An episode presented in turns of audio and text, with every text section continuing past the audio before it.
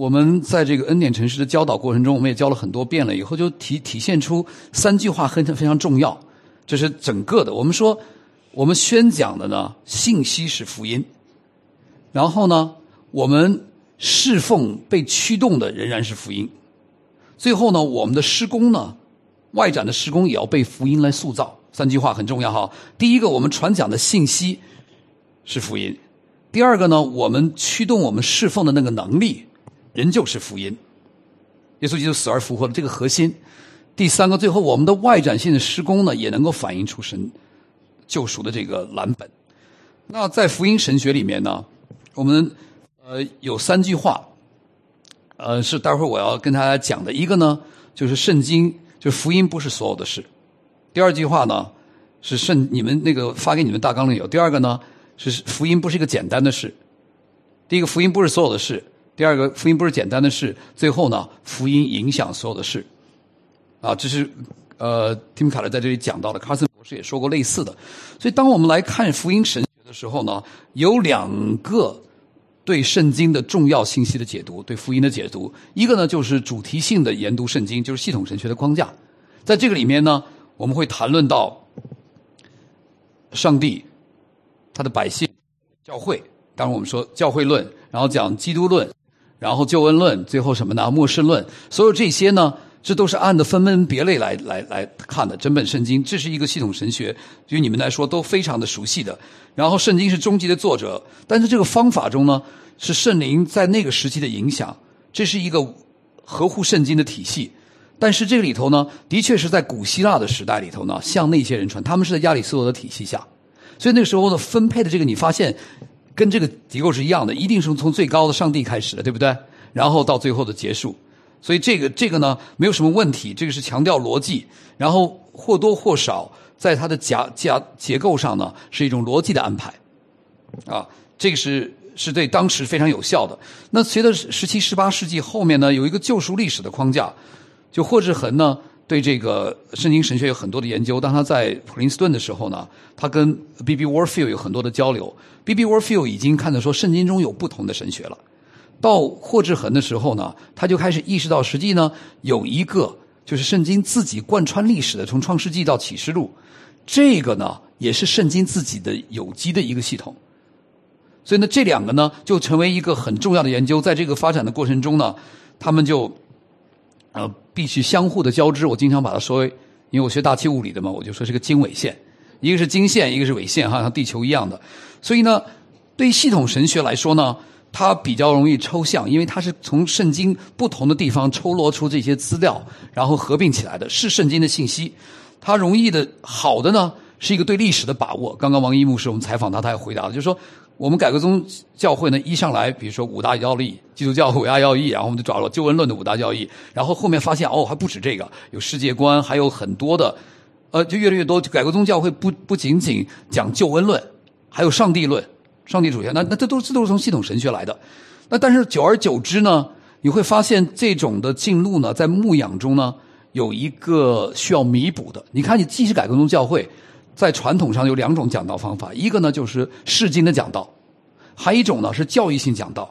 他们教育性讲道什么时候讲的？是星期三晚上，是对他们的会众都是这个教会的骨干，然后在他们祷祷告会之前有一个小李问答，或者是海德堡要理问答的这种，按照他来讲的。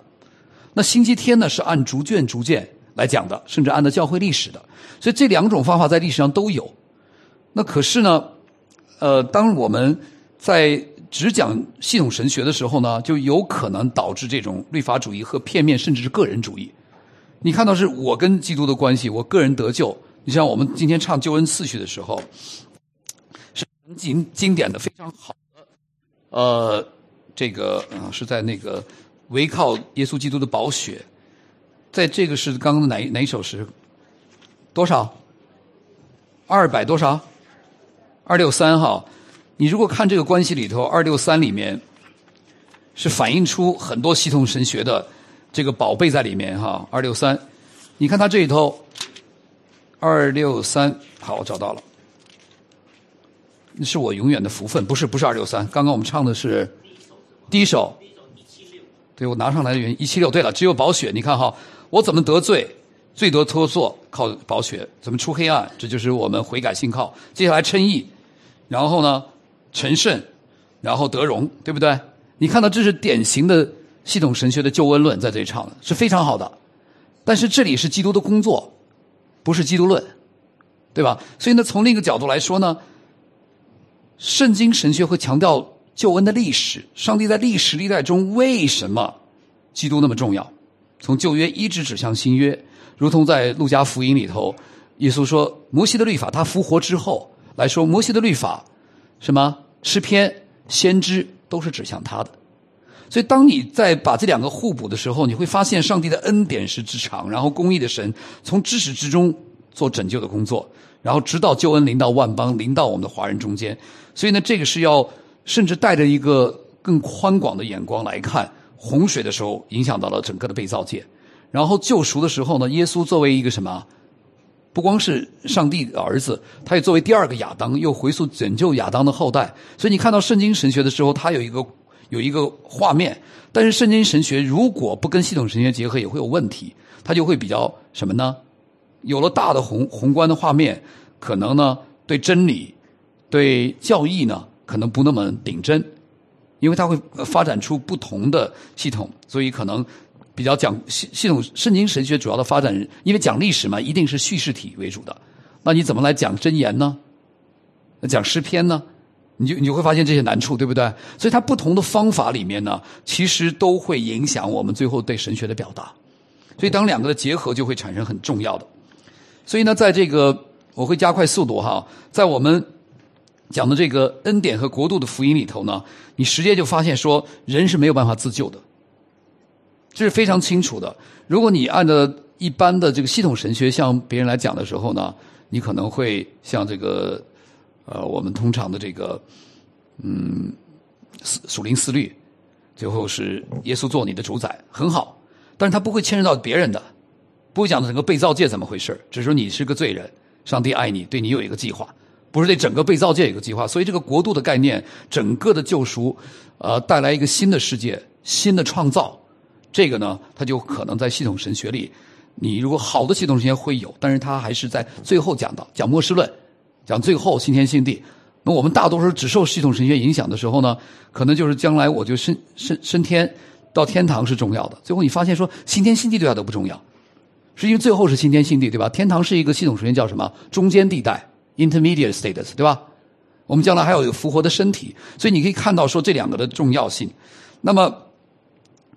呃，对于国度神学的了解，你就会发现，呃，整个的教会的那个对外的视野变加了。就是宣教不仅是一个传福音、带人个人的灰主，而包括建立教会，最后把平安带到这个城市。整个旧约的历史，当以色列人说不平安的时候，是外族进入，对不对？或者上帝借着灾难，然后惩罚以色列人，让他们悔改。所以，在这个整个过程都不是一个单个的，甚至不光是一个群体，甚至跟整个被造界有关系的。到了新约的时候，不是其他被造界不重要了，而是说这个被造界是透过耶稣基督，他开始更新了，我把万有都更新了。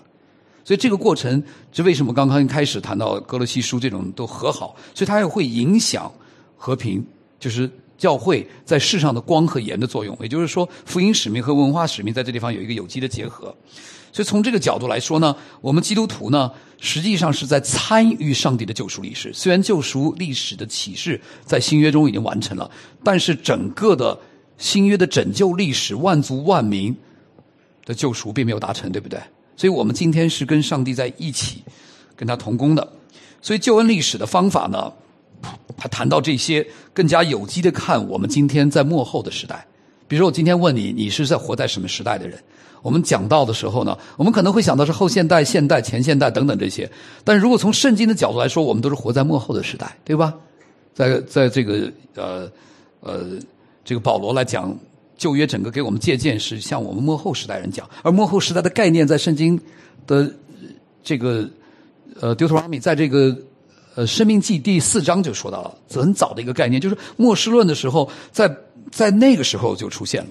那一支神的启示不断带领的教会，然后往前走。好，从这个角度来说呢，我们可以有机的看。还有一个呢，很容易面对我们今天的施工现场，就是后现代的人，他们对故事、对整个上帝的原故事、宏大的救赎计划呢，他们虽然有很多很多的小故事，但是我们说，如果你不纳入这个大的故事，你都白玩了啊！就是你整个一生都都跟他擦边而过。所以你开始理解说，以上帝为中心或者以基督为中心的解释是什么？圣经我们都改革宗都知道是上帝是主角。但是你如果从这个基督说的路加福音来看，说整个的圣经是指向他的，就对我们有一个更加的，就是那个负担不在我们身上，有点像我们刚刚呃采访的徐州的一个牧师，你们可以看他说原来就是生那个服侍很累，活不出来，活不出来的一个原因呢，就是好像我要虽然我得救是靠基督。我们讲，实际上是称义靠基督，然后成圣的很多人靠自我，所以这个时候呢，就会产生律法主义的一个危机，就是好像不是基督完成的工作，然后带领我们走过的。所以这个里头呢，基督为中心的理解呢，就帮助我们。好，那我想会呃，现在要解释一个很重要，就是说，在这个主福音为主题的里面呢，我想问一下大家哈，什么是福音？我现在说了半天还是方法论，没讲什么是福音。根据圣经，如果你觉得哪一段圣经最好的来表达了福音的，你来跟我说一下。你可以有很多。什么是福音呢？有人说福音是神的大能，要救一切相信的人。什么说是福音呢？福音是好消息，这个都不算不算数哈。你没有解释福音的内容嘛？对吧？一个是福音的，能不能帮我解释一下？稍微有点互动，不然你们睡着了。啊，如果说圣经的角度来说，耶稣基督传讲福音的时候什么？天国进了，你们。悔改信福音，所以从这个角度来说，什么是福音呢？从系统神学里，我们会说悔改信靠是救恩论的一个步骤，对不对？但从圣经神学，你发现看着说，耶稣说天国进了，人悔改，什么是福音？是天国进了，这个好消息是福音，天国的王来了。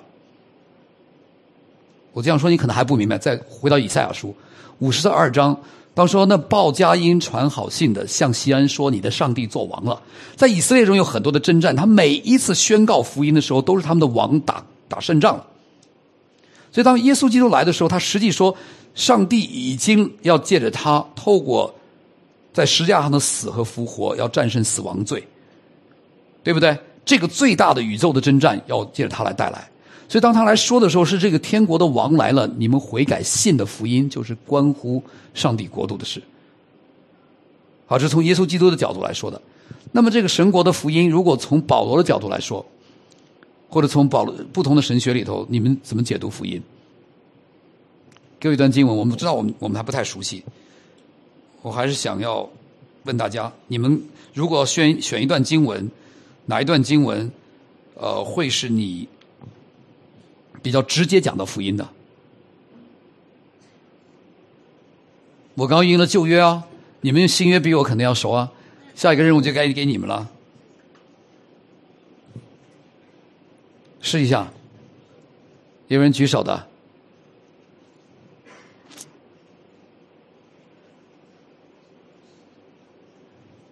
阿莫斯，你要不要试一下什么是福音？我点一个名嘛啊。我我原来没有讲过吗？啊，要不要试一下罗马书？啊，你说你说哪个都可以。啊，格林多前书，哦，十五章，好，请你说。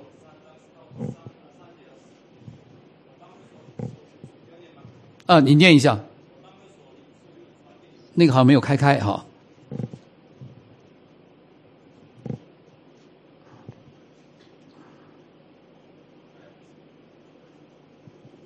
我当日所领受又传给你们的，第一就是基督照圣经所说为我们的罪死了，而且埋葬了，又照圣经所说第三天复活了。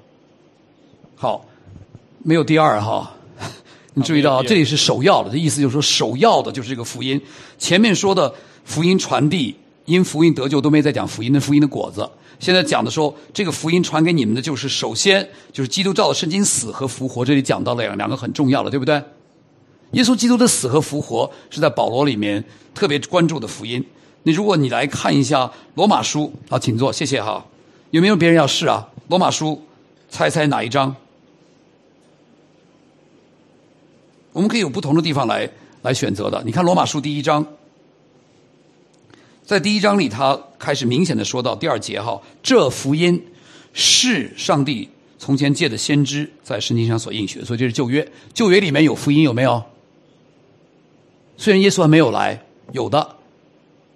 创世纪三章十五十八那段就也说，女人的后裔要胜过蛇的后裔，对不对？这从圣经神学来看，虽然那时候没有成就。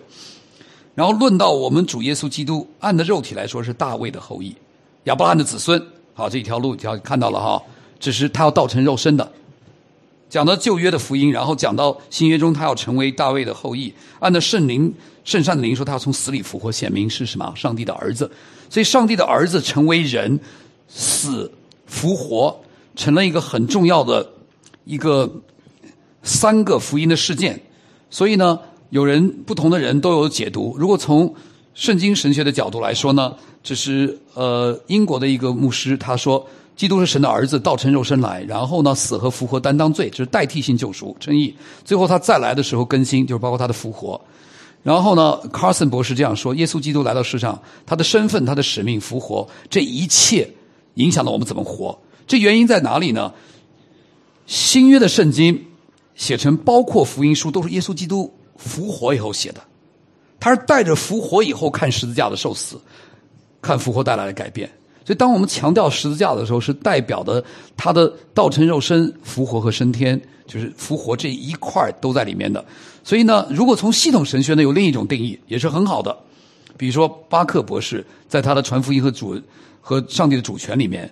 他就讲到上帝是谁？福音首先上帝是谁？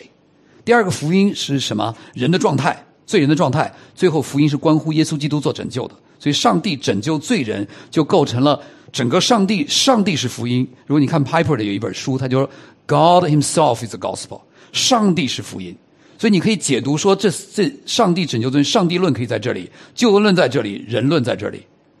啊，就是他要把它展开来。来看，所以这个都是可以的。但是你可以发现，说一个是从历史的角度来描述的，一个呢是从逻辑的角度来安排的。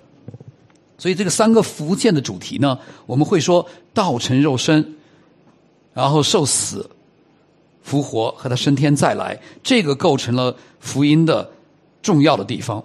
所以对于我们呃一个保守的这个信仰来说呢，我们比较强调什么？我们强调这个，对不对？然后我们对可能有一些的呃新派会强调道成肉身，他会讲说：“哎，我到你们中间，耶稣穿长袍到中国去，那我也穿长袍。”最后向文化认同，最后完全的把福音信息丢掉了，对不对？这是一种。那还有一种新派也会说：“耶稣既然已经升天了，他完成了这一些事情，我们今天就做好人好事，然后做更新的工作，做文化的使命。”所以你可以看到，这实际上呢，这三个都是很重要的，是缺一不可的。那整个在这个呃，我们来看待福音的这三个方面的时候呢，呃，一个很重要的呢，就是福音。有这里头有一个我的这个视频，你可能看不出来。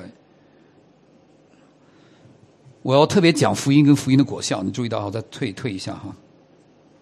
就是福音是我们跟上帝的关系。接下来呢，要讲福音跟福音的果效不能混为一谈。这原因是什么呢？比如你去传福音，包括福音，也包括你对福音做见证，对不对？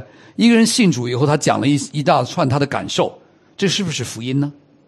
是福音的果子。你看到这人改变了，他真的改变了。我不讲不是表现了他的奉献，他的爱主，他对人传福音，他的敬虔的生活，这是不是福音呢？是福音的果子，但是跟福音一定有连接的，所以我们要要要能够把它做一个切割，同时呢又能够把它相连。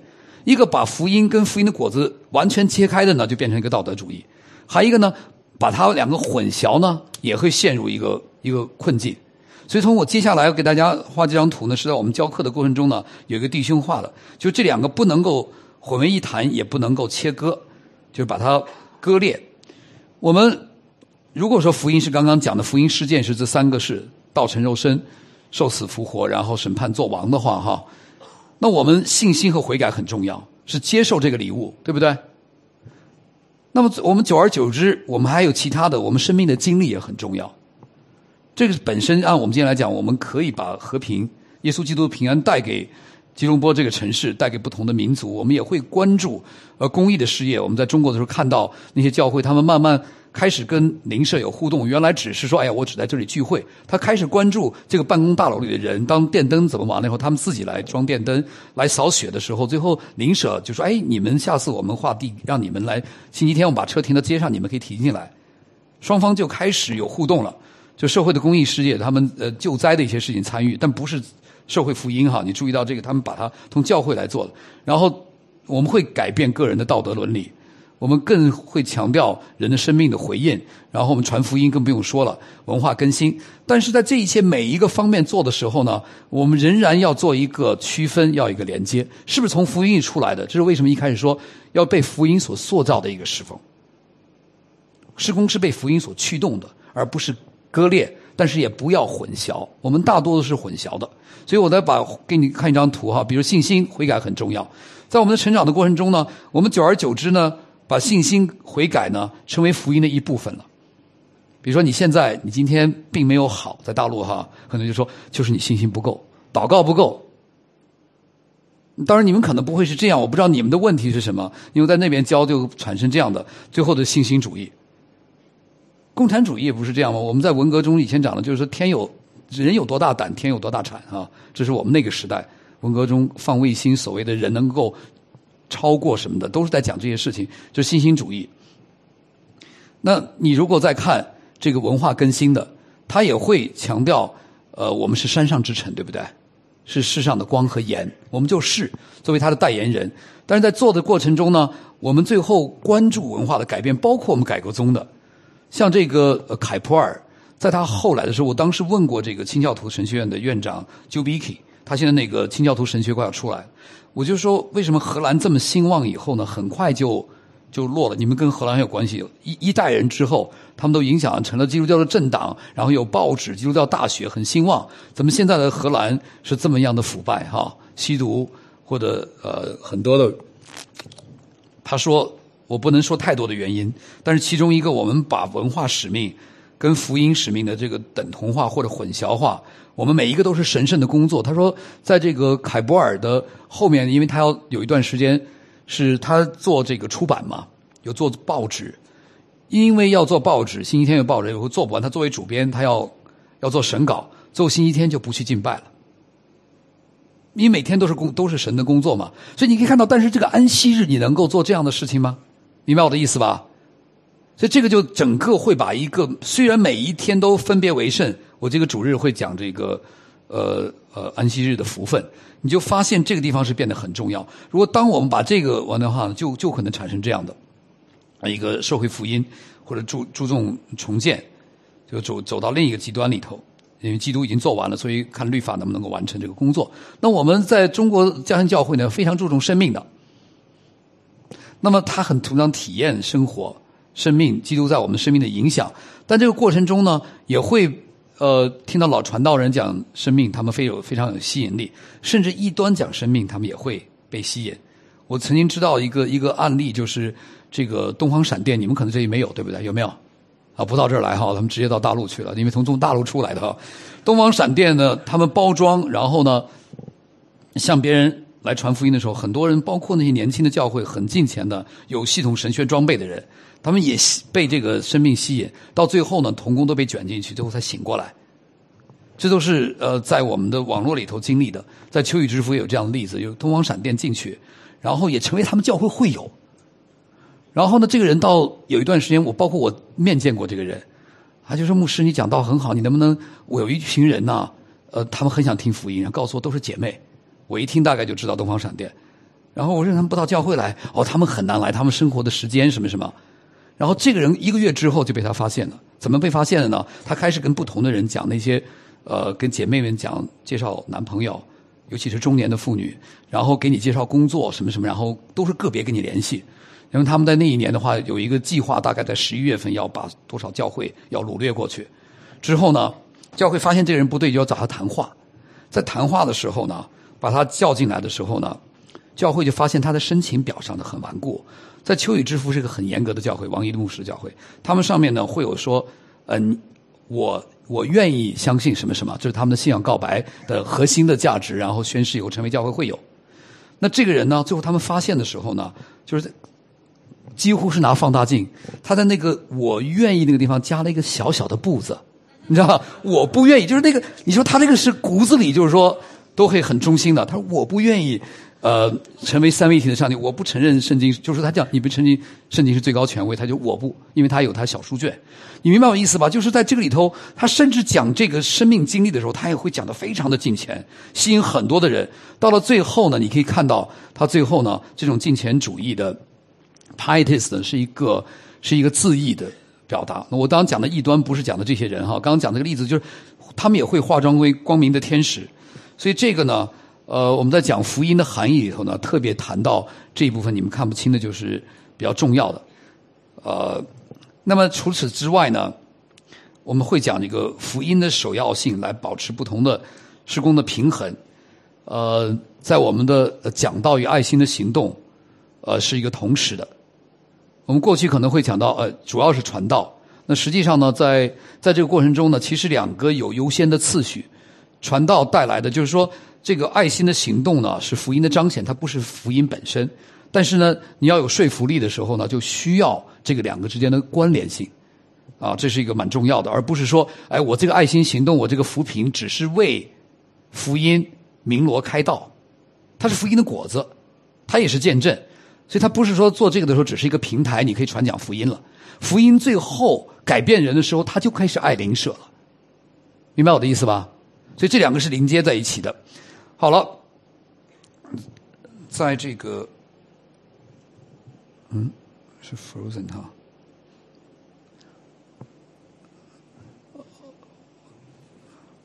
在福音的这个果子的时间呢，我特别要讲一个这个福音的这个体现。就刚刚我特别提到了，呃，道成肉身、受死、复活和升天。那其实对于我们个人生命的影响，这个福音呢？其实我们都可能知道福音，但是福音具体应用的时候呢，我们其实往往是会不太理解的。比如说，当我们说道成肉身的时候，实际用现在的话呢，是一个上下颠倒的，是一个王下来做服侍主的人，对不对？这件事情实际上是他的福音的一个 implication，就原来天上的王把他的荣华富贵、他的荣耀隐藏了，也就是实际换句话说，这个颠倒的这个这个。就基督教的教会，从一个角度来说呢，是一个倒三角的，是基督做我们的仆人，奴仆的君王。所以这样的一个颠倒的时候，你发现他的爱人如己，对上帝的跟随是到这样一个地步，这是上下颠倒的。我可以举一个例子，在一个呃，如果一个传道人，你见到一个农民，你跟他怎么样来传福音？或者你见到一个呃卖菜的老太太，你看那个孩子的时候。你你你跪下来蹲下来把他抱起来，其实就是一个颠倒，就是这种方向你是要来体验这个福音的。内外的颠倒，其实就是我们特别讲的称义的部分。我今天如果不是基督，是基督在我里面活的，不再是我自己的话呢？实际上，基督给了我完美的记录，对不对？称义这件事情就是我不再用自己来证明我的义。What do not justify by my act，不是我自己来做，而是基督的义，对不对？所以我的里面可以暴露给别人的，我都变得透明了。所以这是一个这是个内外的颠倒，从里向外的改变。这个很多的圣经辅导学在这里处理这个问题。也就是说呢，这种内在生命的改变，不但是追求外面的一个表现。我举一个前后代表的例子，大家可能明白。比如说，当耶稣基督来的时候呢，我们今天已经活在末后时代的人了，对不对？旧事已过，变成新的了。从一个角度，这个世界仍然在罪和死亡的笼罩之下，但是。美好的世界已经开始了，我们是先一脚跨进天国门的人，我们已经在天国里了，对不对？天国不光在我们心里，天国也在我们中间，教会就是天国的彰显，我们就是幕后时代的人，哈，你明白？那我们就像看这个穿越的电视剧一样的，我们实际是从一个幕后将来的时代进到这个世界里来的。我是知道将来的结局是怎么样的。我举一个，我不知道印尼你们有华为在这儿哈，我就没法跟华为邻居呢有一个富士康，他们都是做 iPhone 的，对吧？做手机的。在手机的话，他们每年的工资的话呢，如果我是跟这个呃俊才牧师都去这个这个富士康去做手机，他进去的时候呢，这富士康老板说你今年结束的时候呢，是拿呃一百万人民币，他再增加点吧，一千万。我呢结束的时候拿三万人民币，或者是五万人民币吧，三万五万已经不错了。那我我我是从农村去到这个富士康去到了深圳打工的，我想这个三万人民币呢，我这样干到什么时候才能回家买房子娶老婆？OK，然后我干活跟他干活有没有差别？肯定有差别，他是一百万结束，我只有五万，五万人民币，他是一百万人民币。他干活的时候一定是吹的口哨，对不对？因为为什么他会可这个装 iPhone 是很梦的事啊？你都是你用起很好用，但是它都是机械手来做，对不对？都很很闷的事情。他为什么干的时候能够吹的口哨？因为他将来是有确据的。我当时用钱来表达哈，因为在大陆的，就是说他那个一百万是能够继承产业的，我这个呢是没有什么产业的。是将来一套空的哈，所以在这个例子你看到，就是他是一个幕后的人，他那个盼望会塑造他今天的生活，他生活是一个喜乐的生活，是夺不去的。像罗马书第八章说的，有什么呢？是刀剑还是逼迫呢？我再举一个例子，我们在基督里的这个身份哈，有时候我们说腻了，在这个这个颠倒中呢，我们体现出呃，我给一个例子哈，就有很多的这个我这前后颠倒。刚刚我指着一种。把这个颠倒，你看，在传福音的工作，在种族，在我们的身份认定方面，我来讲一个呃身份认定好了。在身份认定里面，对基督徒来说，我们都非常熟悉一个字眼，叫上帝的儿女。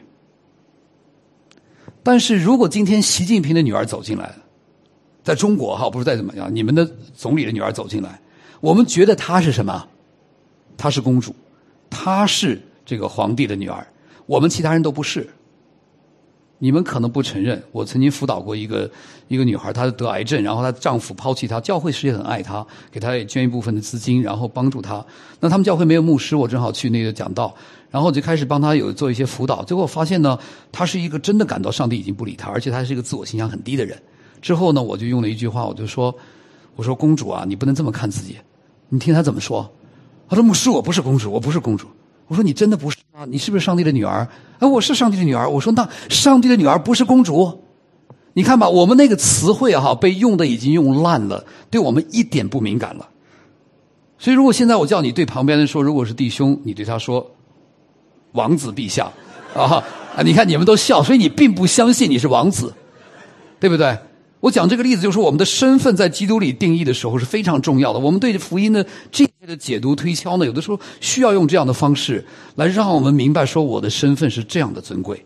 上帝把我买赎回来，所以呢，我我们这个呢，我在讲道的时候呢，所以你看到圣经神学呢，它非常的丰富。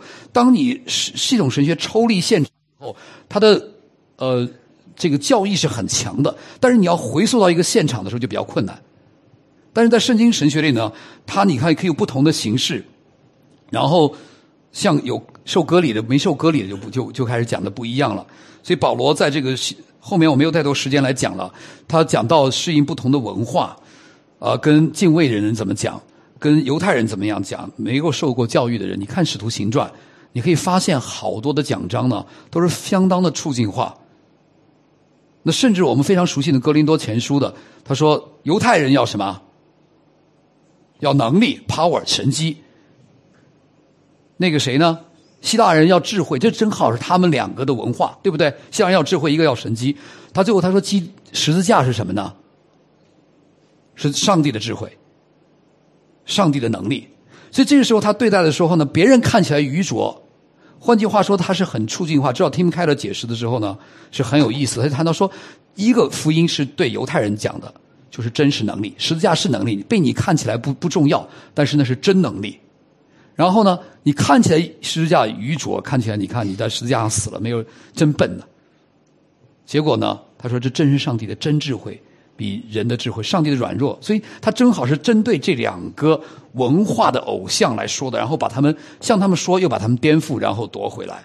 所以这种的话呢，有很多方面，我们时间没有来时间讲了。所以这个福音的中心呢。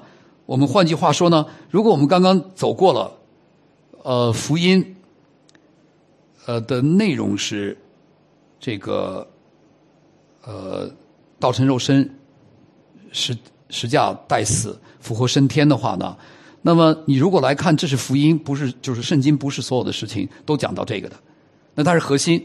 然后呢，接下来呢，这个福音呢也会，实际上并不是一个简单的事。刚刚我们引用了一些地方，就是说在旧约中有福音的，比如说国度，我提到了，对不对？约是不是福音呢？安息里面有福音的应许吗？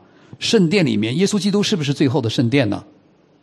为什么在约翰福音里头他会讲到，呃，三天以后他要复活，是对着那个圣殿来讲的？所以我们今天来谈圣殿的时候，我们不光先要想到教会是那个圣殿，第一个要想到基督是那个幕后的圣殿，我们成了圣殿，在圣灵住在里面。所以你看到这里头说那个旧约新约里头福音不简单的时候呢，有很多的主线。卡森博士呢写过一篇文章，大概他有二十个不不同的主线来来穿越，就是来看从旧约到新约的发展，这个福音怎么样的呃来表现出来的。所以呢，这个我都没有时间来讲这个这个福音神学的这一部分。呃，你你比如我举一个例子，让大家能够可能来明白。比如说，在刚刚既然讲了我们是王子哈，在圣经中第一个王是谁？扫罗。哎，对，牧师就厉害，亚当。亚当是先知，也是祭司，也是君王，他管理所有的天地，然后给动物起名做先知，然后管理做君王。好，那那接下来这个王，接下来往下走呢？这个王什么时候失去他的王王王冠的呢？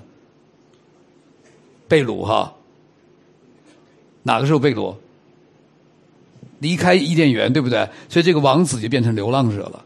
所以你看到这个福音，从一个角度来说，可以是一个呃，这个一个流浪回归的路，你可以这样来看。所以就是你在圣经中，你最后你会发现，这个主题是在在新约中也被用了。我们新约中，我们做寄居者，对不对？所以这里头呢，什么是一个最最终的流亡呢？对基督来说，在十字架把他在十字架死在城外，其实就是一个流放。如果你看到旧约中很多的细节，我们没法来讲了。以色列的流放到最后，或以色列的旷野的生活，在基督的生平里头，你都发现能够找到。所以，当我们在我们的讲道、在我们的传讲里头呢，你如果把耶稣基督的工作讲明白了以后，然后呢，你在做应用的时候，你就会发现说，哦，在他的流放中间，然后我被赎回。在他的被弃绝中间，我得了安全。所以整个的这个过程中呢，你就会发现这个福音不是一个简单的事了。整本的圣经其实都有很丰富的福音，不会千篇一律的呃来讲福音的，但是都会归注到耶稣基督那个焦点呢。从斯布真他的讲道也会说，他说如果这个呃我今天这个经文要讲不到耶稣基督，我要挖，就像我要挖一条沟也要挖到那儿去。唐牧师讲道基本也是这样的 啊。那最后呢，就说福音影响所有的事。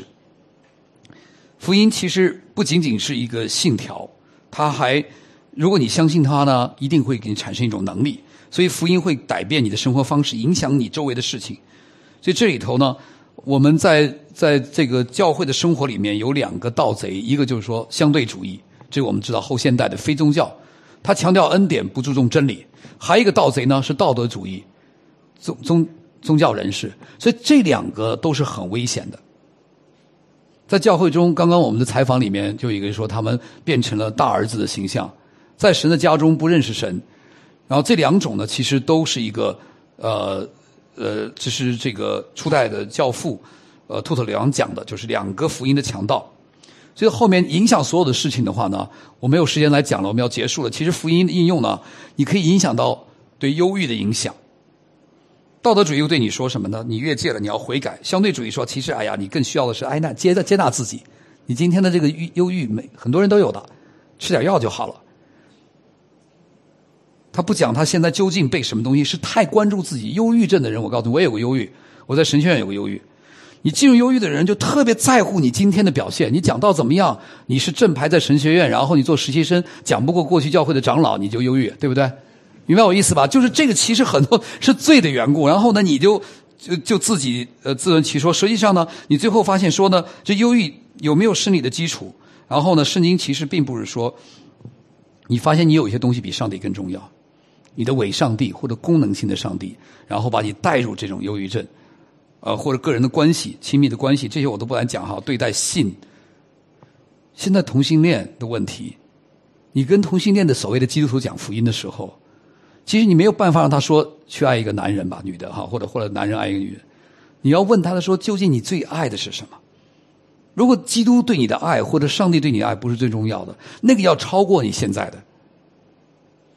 这就是在为什么要花时间宣讲基督和他的工作，然后再讲他的应用。对待家庭，对我自我控制、种族和文化，在你们这个地方其实蛮明显的，在美国也是一个 hot topic。我们这里有亚裔，就是说我们的华人，然后也有马来人，也有印度人，还有其他的人，不同的族裔进到我们这个区，因为我们跟讲说这个城市有一个地方百分之九十五的，今天我才知道，基本都是华人，对不对？然后这个呃，我们的这个吉隆坡也是，至少这个名字是一个华语华语的名字哈，也有其他的名字。那这些名字其实代表华人在这里非常的占优势的。然后华人如果在新加坡更明显，所以你可以看得出来，这里的华人有点像白人一样的。那你怎么对待其他的民族？这是我们的一个挑战。实际上，真的这是一个很大的挑战。你是不是一个优势群体？因为你聪明，你勤奋，还是其他的原因？是不是恩典？所以这个都是我们呃在福音应用上，我们就今天就讲到这里哈，时间就讲到这儿。所以实际上呢，很多的问题都是对福音的解读不完全、不正确。你看到教会的奉献的时候，卡森博士有一段他解格林多前书的时候读，他说，其实很多保罗来处理哥林多教会的，无论是奉献的问题。还是他们的性丑闻的问题，这一系列其实他都回到福音。到性丑闻，他说耶稣是你们的丈夫。说到说到奉献的时候，他说基督把自己他是什么富有的变为贫穷，他是用福音来感化这些人，来激励他们，然后来应用在他们的日常的教会生活里面。所以盼望上帝祝福大家。我的时间已经超过太多了，我请牧师为我们做个节日祷告。我明天是两点，对。